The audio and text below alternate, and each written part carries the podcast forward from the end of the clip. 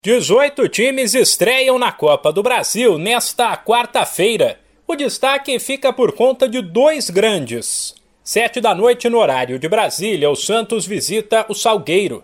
O Peixe entrará em campo pressionado pela sequência de resultados ruins no Paulistão, mas ainda assim como favorito.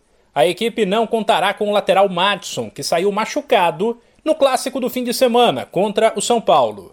Marcos Guilherme deve ser improvisado na direita. O outro grande a estrear nesta quarta na Copa do Brasil será o Cruzeiro às nove e meia, também fora de casa, contra o Sergipe. A grande dúvida na Raposa é quem vai na lateral esquerda, já que depois de testes realizados no Mineiro, Rafael Santos e Bidu disputam a posição. Na primeira fase da Copa do Brasil, a decisão é em jogo único. A equipe em melhor posição no ranking da CBF Casos de Santos e Cruzeiro jogam fora de casa, porém precisam apenas de um empate para se classificar.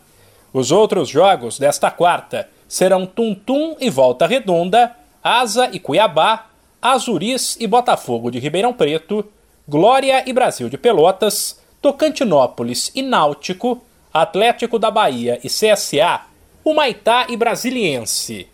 Depois dessa primeira fase, restarão 40 dos 80 times que iniciaram a competição.